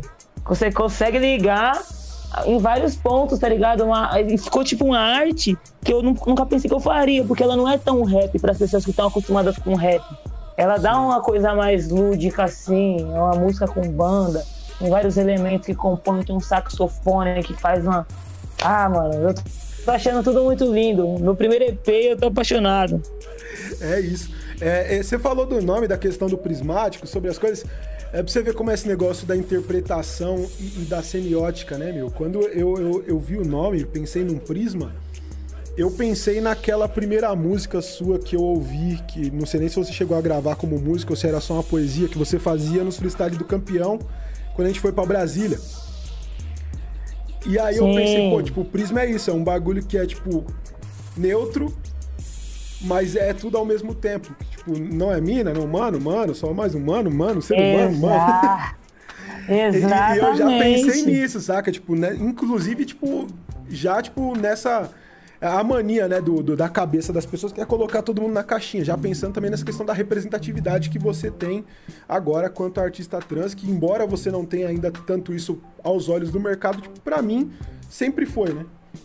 Sim, mas também, se você for parar pra pensar, é sobre isso também, porque o prisma é a luz, tá ligado? E o prismático é eu sendo uma pessoa prismática, tá ligado? Onde você não sabe exatamente o que você tá vendo, pode ser várias possibilidades, tanto menina quanto menino, tanto humano, tá ligado? Sim. E essa questão da representatividade eu usei nas cores, porque eu acho muito importante você colocar cores neutras que retratem todos os trajetos e todas as simbologias sociais, tá ligado? Tipo, tem o verde, que é aquele momento que a gente só tá querendo ficar conectado com a natureza. Tem o, o vermelho, assim, quando a gente tá mais apaixonadinho. Tem a paixão, tá ligado? Mesmo que é o rosa, que é aquela, aquele sentimento de pensamento ao longe. Então eu gosto, eu gosto de brincar com essa questão das cores e dos símbolos. Então eu utilizei de várias formas para poder atingir vários âmbitos para as pessoas olharem e, e, entenderem aquilo como uma coisa que elas podem ver da forma que, os, que o olhar delas permitirem, tá ligado? Essa foi a minha intenção. E qual que é a diferença para você, assim, tipo, de compor uma parada com uma banda e compor uma parada no estilo repão mesmo, tipo, você e o beat? Mano, a diferença é que a banda é um organismo vivo, mano. Ela conversa entre si. E você tem que estar todo momento conversando com ela. Porque, por exemplo, tem uma deixa para eu entrar. Então eu preciso estar atento à deixa. A deixa vai vir da onde? Vai vir da bateria, vai vir da guitarra, vai vir do baixo ou do saxofone? Ah, vai vir do guitarrista, então eu tenho que estar tendo contato visual com ele para a hora que ele der a deixa, eu, pá, já entrar certo. A bateria precisa estar no tempo. Porque se ela não tiver no tempo certinho, ela atrapalha o andamento de toda coisa. O saxofone, ele vai seguir a minha voz, então eu preciso ter muito cuidado no tom que eu vou colocar, na extensão que eu vou utilizar, no melisma que eu vou fazer, porque ele vai seguir o que eu tô fazendo. E enquanto ele tá seguindo, tá geral fazendo o mesmo trabalho. E o baixo tá marcando. Tá ligado? Então é aquela questão. Você tem que estar na conectividade com todo mundo. Quando é só você e o beat, você vai entender o BPM, você vai entender a deixinha do beat, você vai colocar um red lib ali, um caquinho que vai completar a voz. Então é aquela questão, você vai ter mais, não que você vai ter mais liberdade para criar, mas você vai ter mais desprendimento, porque você pode cobrir uma coisa com a outra, na banda não. Você precisa estar em harmonia com os elementos. É, e no, no, você e o beat é só você e o beat, literalmente. O beat não vai ficar magoado se você cortar um pedaço dele, né? Exatamente. Agora o guitarrista ele tem o espaço dele, ele precisa dar a nota, ele precisa fazer o riff. O baixista também. O baterista precisa dar a pausinha, tá ligado? O cara do sax vai precisar respirar uma hora, então ele não é uma máquina. Ele precisa fazer um flow contínuo, agradável, que não fique agressivo demais pro ouvido de quem tá ouvindo. E pensar então. que a banda estrutura um show, tá ligado? Então, no dia que eu quiser apresentar esse EP, eu preciso estar em harmonia com todo mundo para estruturar o show e isso vai causar um impacto muito maior. Porque os instrumentos ali é outra ideia, tá ligado? Diferente Sim. do que só eu e o DJ lá, tipo, tá ligado? E Sim, seja o que Deus é, quiser. É aquela ideia, né? O, o, quando é você e o DJ, são duas pessoas que tem que entrar numa sintonia e, tipo, ter um, um ensaio. Agora, a banda, tipo, são mais várias pessoas, então você acaba dificultando um pouco embora você tenha também um resultado muito mais é, heterogêneo, né? Porque são várias ideias diferentes ali, tipo, e você não fica muito na sua. Tipo, eu acho que isso contribui muito para a arte, porque você tem várias influências diferentes se somando num trabalho só, né? Exatamente. E conta pra gente aí, vocês já tem três clipes, querem fazer mais um, mas tem plano de fazer para todas as faixas, meio que lançamento do Jong, assim que ele lança o disco no começo do ano e passa o ano lançando clipe? Ou Não. Você, tipo, vão fazer só mais esse clipe aí e já vai para outro projeto? Ah, mano, eu vou lançar mais esse clipe e eu acho que eu vou indicar em outro projeto, mas qualquer fita. Eu pretendo vender show do EP, eu pretendo fazer show virtual, né? Enquanto essa pandemia tá, tá rolando fazer uns projetinhos, passar brincar de cultura, tá ligado? Total. Pra poder tá dando aquela disseminada. Mas eu já tô começando a trampar nos outros projetos, porque eu não consigo, mano. Eu preciso estar criando, eu tenho necessidade de criar o tempo todo, cara.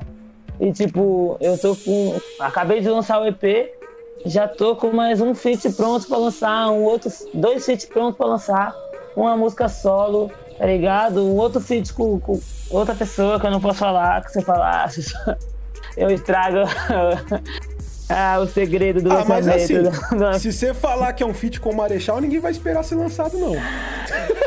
Não, não, mas ó, vou falar pra você, disso aí eu nem falo, porque eu nem sei, menino. Nem eu sei, Falar pra você. Eu tô, eu tô acreditando, eu tô no código aqui, acreditando, esperando esse álbum, saber, entendeu? falar para você de verdade. Ah, eu, eu, já, eu já. A minha espera pelo álbum do Marechal já ficou maior de idade. Já ficou maior de idade, mano? Ah, mano, já a minha tá na puberdade. de casa e foi morar sozinha. A minha tá na puberdade, eu tô com aquela, sabe, espera ansiosa. Porque, né, tudo, tipo, depois da vivência que a gente tem, a gente fica com a, com uma coisa assim mais, uma expectativa a mais. Mas você é louco. Vamos aguardar, vamos aguardar. Eu tô aqui com a capa do, do seu EP aberta aqui no, na tela, inclusive para quem tá assistindo aí no YouTube, né? Se você tá no Spotify assistindo, ouvindo depois, você não vai ouvir. Mas se quem tá no YouTube, quem tá na Twitch agora tá vendo aqui a capa do seu disco. E, inclusive, essa mesma pose que você tá fazendo na capa, você fez também na capa do single, quando você lançou o single, um dos primeiros, um dos singles do disco, né? Foi o Seja. É, Sim. É, o que, qual que é o significado dessa pose? Qual que é a ideia? Tipo, tem algum significado que você pensa por trás disso assim? Ou foi uma pose que você gostou, achou estética e resolveu reproduzir? Você que, que, que, que já foi muito meu jurado, apresentador das batalhas que eu colo, Você tá ligado que essa é, um, é uma, uma reverência que eu faço a todos os MCs que me proporcionam uma batalha de qualidade, ganhando ou perdendo. Eu acho importante você reverenciar e agradecer. Isso é uma simbologia para mim de que eu estou sempre aberto a aprendizados, que toda batalha que eu traço para mim é um, é um, respeito a mais, que eu adquiro, que eu ganho, que eu faço ali no momento que eu recebo de outra pessoa. Então é o meu agradecimento, tá ligado? Eu faço isso toda vez que eu vou num lugar e me sinto grato pela experiência que eu tive.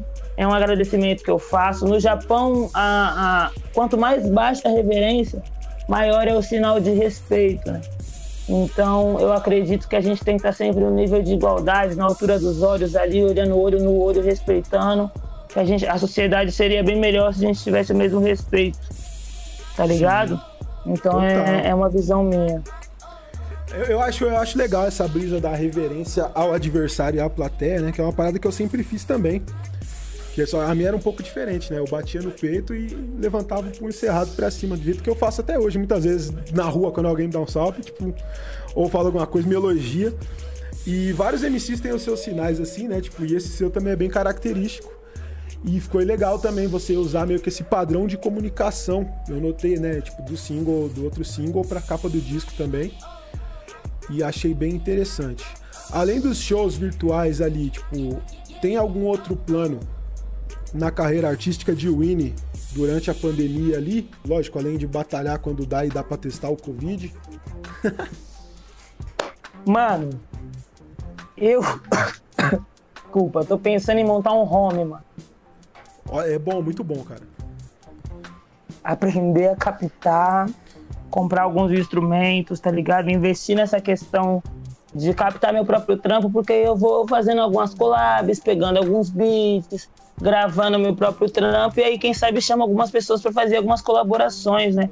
Porque Sim. eu acredito que eu tenho que circular o trampo. E uma das maneiras que eu mais acho, tipo, simples, é não simples, mano. É essa, se eu otimizar pelo menos a captação da minha voz, eu consigo me movimentar muito mais na cena. Porque hoje em dia, por mais que seja mais fácil o acesso a estúdio, a lugar para captar a voz, sempre tem um amigo com PC, eu que sou uma pessoa que sou muito na minha, uma pessoa bem reservada, às vezes eu me sinto desconfortável, tá ligado? Às vezes não tem a condição de você atravessar a cidade para poder ir no estúdio do cara, e você não tem como voltar. Se você já tem aquela parada na sua casa, sabe, sabe o básico, você já consegue dar uma adiantada. Você sempre tem um amigo que capta, que masteriza, que sabe fazer uma parada assim, faz um beat. Não é bom. Sim, se aprimorar. É interessante. Ainda mais em tempo de pandemia, né? É muito difícil a gente ficar se locomovendo para ir para estúdio e tudo mais. É... Exatamente. Pô, tipo, o meu home studio aqui, você já chegou a conhecer, eu tô, tipo, eu tô mudando ele, tô mexendo bastante aí, dando uma investida de, de pra mexer, arrumar as acústicas dele aqui, porque eu tô voltando a fazer música também mais, com mais frequência. Tô pra voltar com o canal do, do Mac Rue. Então tô, tô, dando uma garimbada nele aqui, mas eu fiz o quê? Umas quatro collab aqui no ano passado sem sair do meu quarto, né? Gravava a voz e mandava pros caras. Tipo, lancei música com o Thiago Golvin, lancei música com o Franquejara, lancei música com o pessoal lá do Espírito Santo, lá com o Fullbuster Games. Então o home studio ele é muito necessário para o MC, para o cantor, até para ter essa evolução de testar o que você consegue fazer ali no estúdio e também se comunicar melhor com o produtor quando você estiver dentro do estúdio para fazer a voz final, caso você use o seu home só para fazer guias, né? E também para facilitar, facilitar essa questão das collabs que nem você disse aí.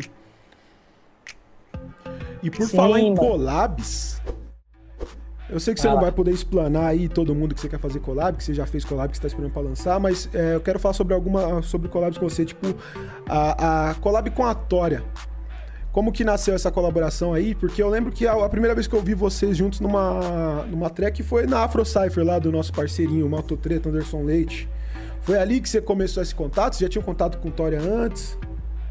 Sim, mano. Eu cheguei a ter um contato com ela antes porque o Chacal, que é meu parceiro, ele tampa na UZZN, né? E ela também grava lá. E aí eu conheci ela por lá. E depois surgiu essa oportunidade da Afro Cypher e, tipo, tive a oportunidade de ter uma troca de ideia pessoal mesmo assim. Nós trocamos umas ideias. Pá, eu vi o potencial. comecei a acompanhar o trampo dela, mano. A nega canta pra caramba, velho. É e aí eu falei, não. Cabulosa e não só a demais. parte de, de can, cantoria, todo o show que ela arma, né? Tipo, é, eu conheci o trabalho de é, Tora um pouco mano. antes de, de, dela ter um pouco mais de, de, projeção, assim, porque as meninas que dançam com ela são alunas do Ivo Alcântara, que é parceirão meu, a gente faz vários projetos juntos, né? E aí eu vi no, no Facebook de uma dessas meninas aí, tipo, o, o primeiro trabalho que elas fizeram com dança. E, tipo, eu e o Du já piramos, já começamos a acompanhar direto. Aí depois ela foi lá, finalista dos Sons da Rua, no ano que você ganhou, inclusive. Sim, mano. Eu tava lá, eu vi o show dela. Eu acho essa, essa questão dela muito chave, porque além de ela ser a cantora, intérprete, escrever a música, ela organiza o show, mano. Faz umas coreografias muito loucas. E as minas dançam, e ela dança e canta, você é louco. E ela é também muito uma artista muito midiática, tá ligado?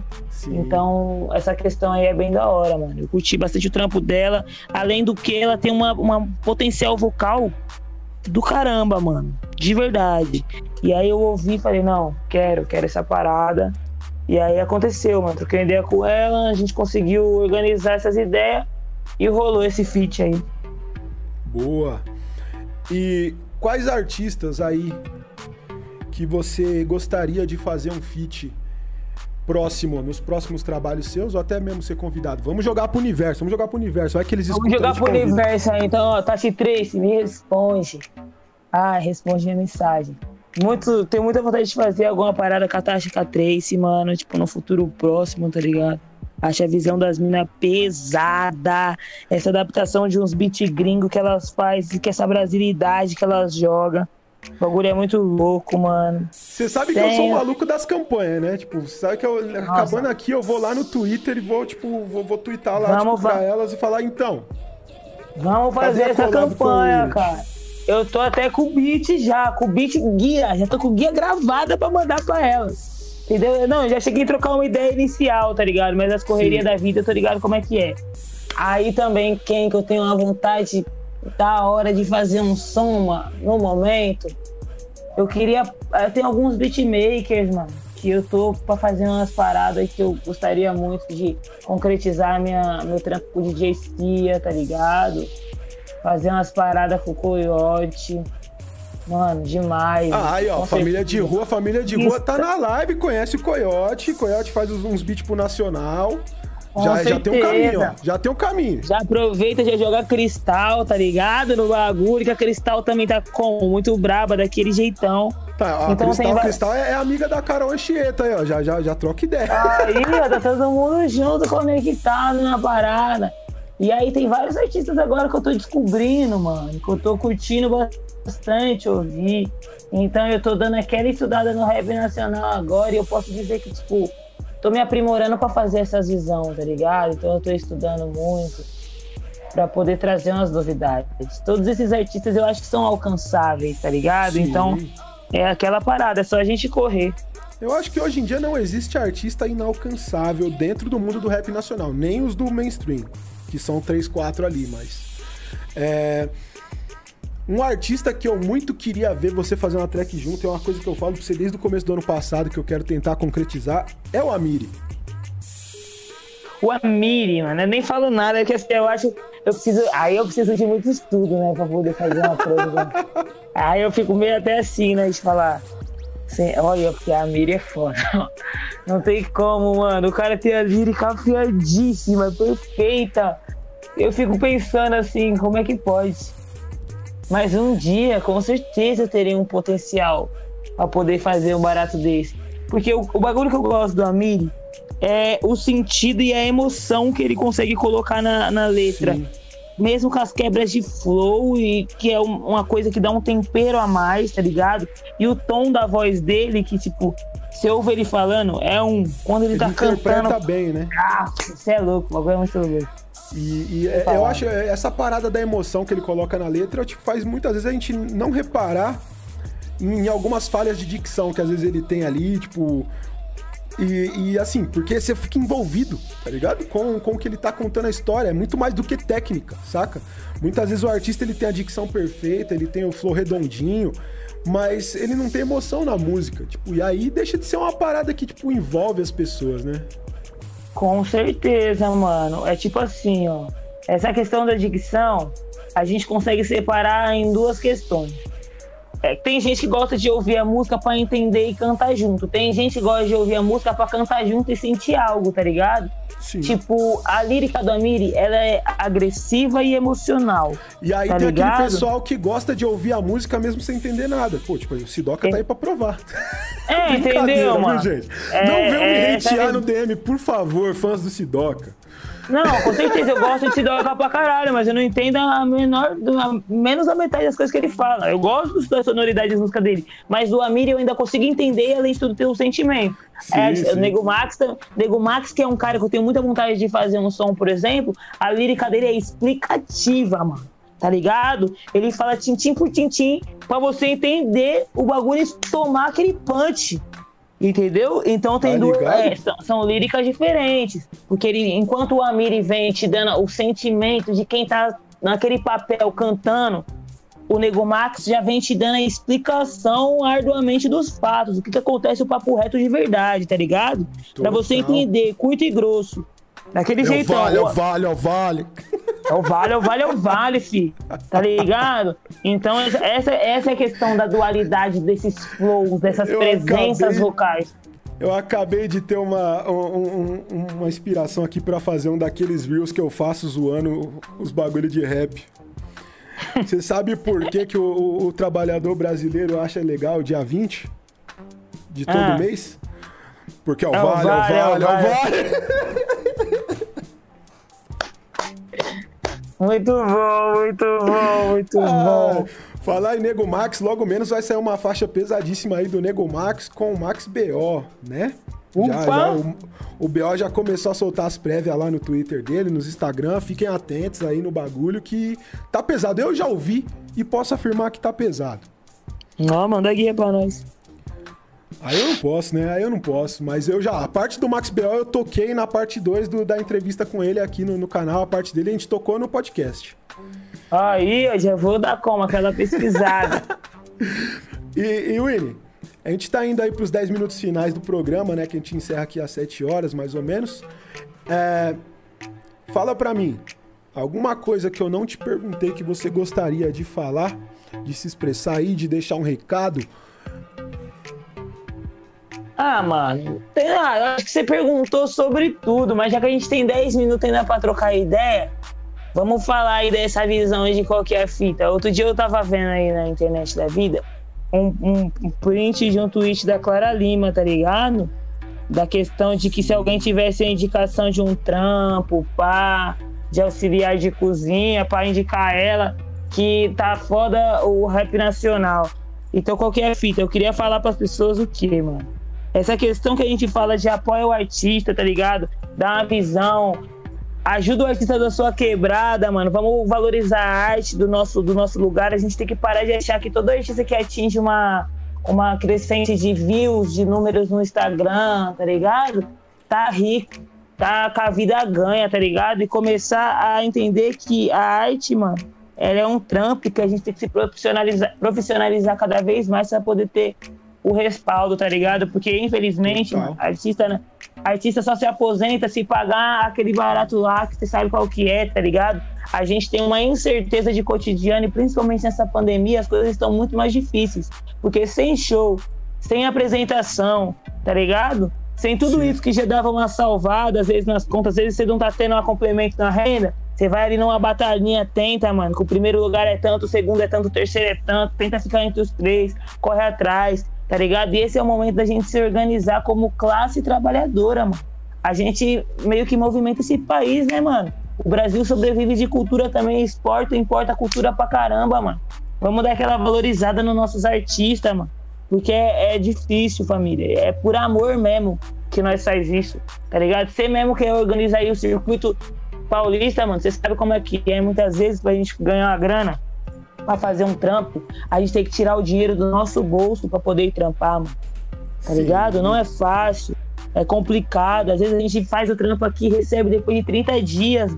E numa pandemia, 30 dias vira 60, mano.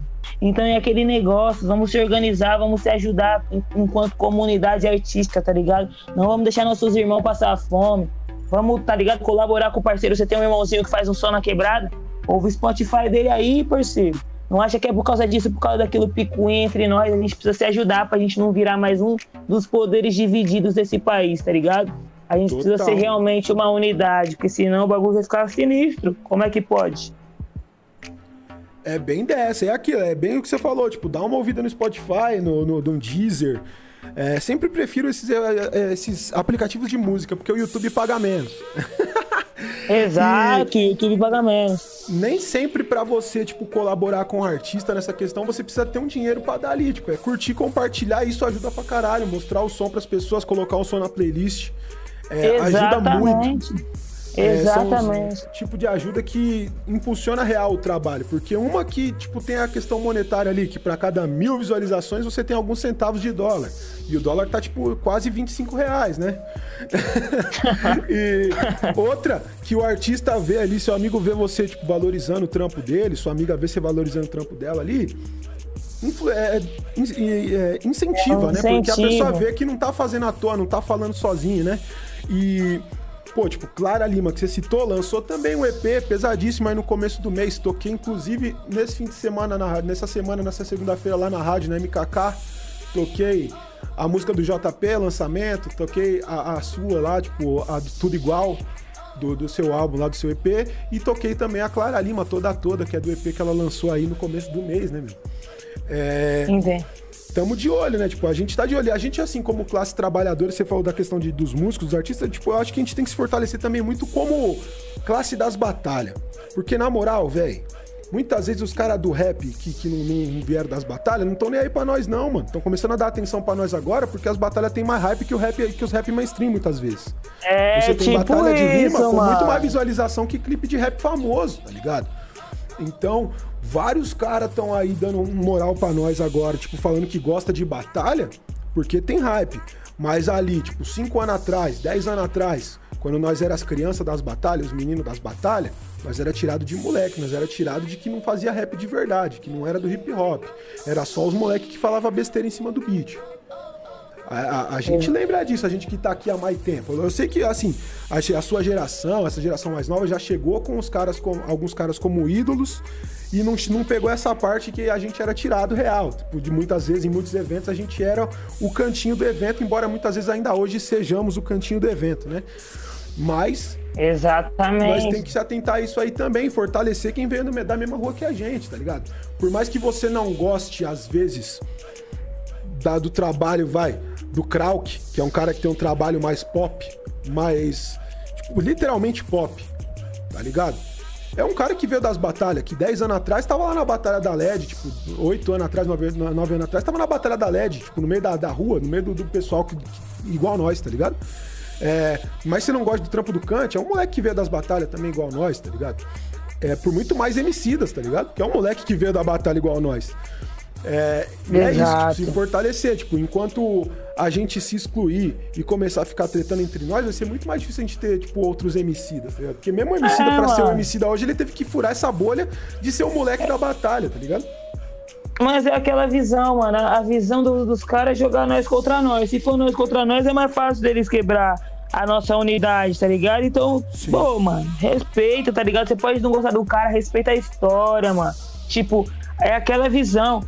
Cada um tem seu trajeto e todo mundo tá onde tá, tem um motivo, mano, tá ligado? Fazendo Total. sua correria, fazendo seu, seu bagulho aí, principalmente o rap, a gente tem que focar mais em se ajudar do que se atacar, se degladiar, porque senão, no final das contas, a gente dá o que os caras querem, né? Falar que nós é desorganizado, pai, pum, e aquela frase do Marcelo D2 que desde criança a gente já nasce sabendo, parece, que eu me organizando eu posso desorganizar, então, essa, essa visão aí. E, e, assim, eu vou falar um bagulho ainda maior. Vocês querem tretar? Vocês querem tretar? Faz diz. Posta no Spotify faz registradinha. Faz a diz, mas posta no Spotify lá registradinha. Ah. Registra a música pra ganhar os direitos. Por quê? Porque daí você faz uma diz aqui, o cara faz uma diz ali. Vocês estão se respeitando Entendeu? ali com o MC, botando o melhor da caneta ali pra botar ali, ó. E os dois vão ganhar o dinheiro, tá ligado? É tá isso. Aí o Abolt Savage. Faz tá a diz. o Abolt Savage, mano. O maluco ficou, estourou o molequinho, mano, com uma diz pro outro. O outro tretou com ele que saiu na mão, que não sei o que. Ele só lançou uma diz com refrão chiclete. Hoje em dia, mano, olha lá, o moleque correndo, fazendo trampo, lançando várias paradas, entendeu? Então é isso, concentra a energia numa, coisa positiva e só vai, se joga. É, tipo, xingar no Twitter não dá dinheiro nem para você, nem para outra pessoa. Tipo, agora se vocês ficarem Mas dá dinheiro pro diz, Twitter. Se vocês ficarem trocando diz aí, vocês vão ganhar um dinheirinho pelo menos. Por mais que também o Spotify pegue uma grana de vocês. Vocês ainda vão ganhar alguma coisa. É tudo brincadeira, Ué. viu, gente? Eu não tenho nada contra diz, eu acho legal, eu só acho que o pessoal tem que se ligar para não ficar levando o ódio para um nível de ir pros finalmente mesmo. Enquanto tá na caneta, enquanto for uma disputa lírica. Mano, tá eu acho que vale a criatividade, tá ligado? Não denegrindo seus ideais, o bagulho vale a criatividade. Ah, não, tem que denegrir os ideais mesmo, porque denegrir é tornar negro, então denigra seus ideais. denigre os ideais, é ótimo argumento, um ótimo argumento. Mas é aquela visão, falando que você é, é aquele, aquele velho sistema Roosevelt, né? Lembrando que fala o que quer, ouve o que não quer, mas vamos ter respeito com a nossa cena aí, que ouvido de ninguém é pin Eu tá mesmo não tenho vontade de fazer diz pra ninguém, não. Eu fiz uma diz uma vez, sabia? Pra quem? Pro José Serra. Inclusive, José pessoal, eu, eu, recebi muita ameaça de morte. Uns caras mandando foto minha entrando no trem falando que sabia onde eu morava. Por causa de uma diz que eu fiz pro José Serra na eleição de 2012, mas isso aí já é outra história. Mano, você é louco. Uma vez eu quase fiz uma disso a minha mãe. Fez minha lasanha, fez minha lasanha de berinjela, mano. Eu gosto pra caramba de lasanha de berinjela. Falei, não, vou ali gravar o barato. Deixa minha lasanha, deixa só lasanha. Cheguei em casa, mano. Nossa, mano. Como? Não tinha lasanha, mano. Falei, não, peraí, peraí, peraí. Comecei a gravar uma história aqui, ó. É que ela me fez apagar. Entendeu? Aí, ó, é, tá, tá, é, comida, comida é um bagulho serião mesmo. Então, tipo, hoje mesmo eu vou gravar uma disso pra minha irmã. Eu sei que ela não, não assiste meu podcast, não escuta nada do que eu faço, mas eu sei que você pegou a marmita que eu deixei no congelador. Eu vou mandar, eu vou mandar pra ela, mano. Pode ir pra, me manda o arroba dela que eu vou mandar o podcast pra ela. Ai, a minutagem ainda, pode tá ligado? Pá. Vamos ficando por aqui, meu parceirão. Fala pro pessoal onde eles encontram o seu trampo, como que eles te acham nas plataformas, inclusive nas que são mais monetizáveis. E minha... sua consideração final. Minha família, minha família. Acessa lá, acessa lá. É o Winit, tá? O Winit no Spotify, é o Init no Instagram, é o Init no Deezer, é o Init na Apple Music. Mano, me procura, acessa meu trampo, curte lá. Tem nós no YouTube que tem uns clipes bonitinhos que a gente corre bastante para fazer. Curta as batalhas, acesse as plataformas, me siga no Insta, veja meus stories. Eu posto muitas coisas interessantes, conteúdos de coisas que são realmente criativas e às vezes só um meme engraçado para você dar risada. Se divirta, mano. Além de tudo, independente do que você escolha para fazer na sua vida se divirta. Eu faço rap porque eu amo isso, às vezes me estressa, mas às vezes me faz muito feliz. Então eu procuro me divertir, tirar a melhor parte de tudo que eu fizer, mano. Vamos deixar essa convivência mais leve, porque o mundo que a gente tá vivendo já tá muito complicado. Então, tenta, na, na medida do possível, dar a mão pro seu irmão do lado, tá ligado? Dar aquela força pro próximo, aquela atenção do seu pessoal, porque no final das contas isso aí é tudo que a gente tem, tá ligado? E só agradece, Mamute, pelo convite. É muito importante a sua pessoa na minha história. Você tá ligado? Sempre que se chamar, estaremos aí. Estaremos aí fazendo os projetos, fazendo as coisas, bolando umas ideias, mano, porque no final das contas é isso também, certo? Muito obrigado. Tá Uma boa noite pra geral. É, a minha irmã provavelmente não vai ouvir o podcast, mas a sua mãe já ouviu. Falou aqui, ó, no YouTube, comentou a dona Tina aqui, ó, falando mal da mamãe. salve, dona Tina. Por que ela faz isso? e Toda mandar um salve também especial aí pro amigo Marcos XNX, que falou que adora o Int, o melhor MC do Brasil. E também pro pessoal salve, que passou aí pelo Marcos. nosso chat do YouTube. Pedro da Urban Rooster, Gui Ferreira, Jesus, João Marcos Lacerda e o Vrog TV e também para a família de rua que ficou aqui agitando com a gente no chat da Twitch, certo? E mandar um salve especial para todo mundo que passou por aqui, assistiu, ouviu e para você que tá assistindo, ouvindo gravado. É nóis, a gente vai ficando por aqui. Um salve de Winit do Mamute. Se você gostou, comenta, compartilhe, curte, acesse batalhaderima.com.br, pois o corre continua. Vida longa, as batalhas de rua. De rua!